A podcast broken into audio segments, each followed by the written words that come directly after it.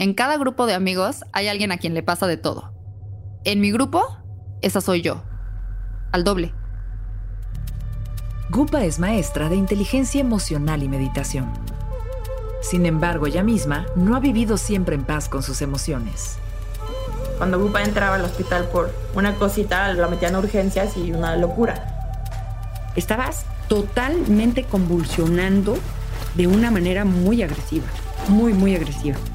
Yo no puedo tener esclerosis múltiple, porque si tengo esclerosis múltiple, o sea, me mato. Yo, yo no quiero vivir con eso. Vete a Calcuta para que te llegue hasta la médula lo que es verdaderamente ayudar al prójimo.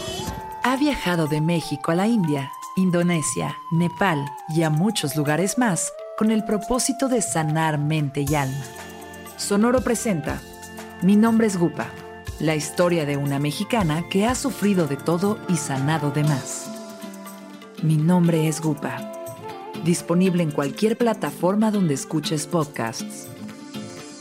Alguna vez Lore, mi hermana, me dijo, ¿veniste a vivir o veniste a durar? Y yo, no, pues a vivir. Pues vive.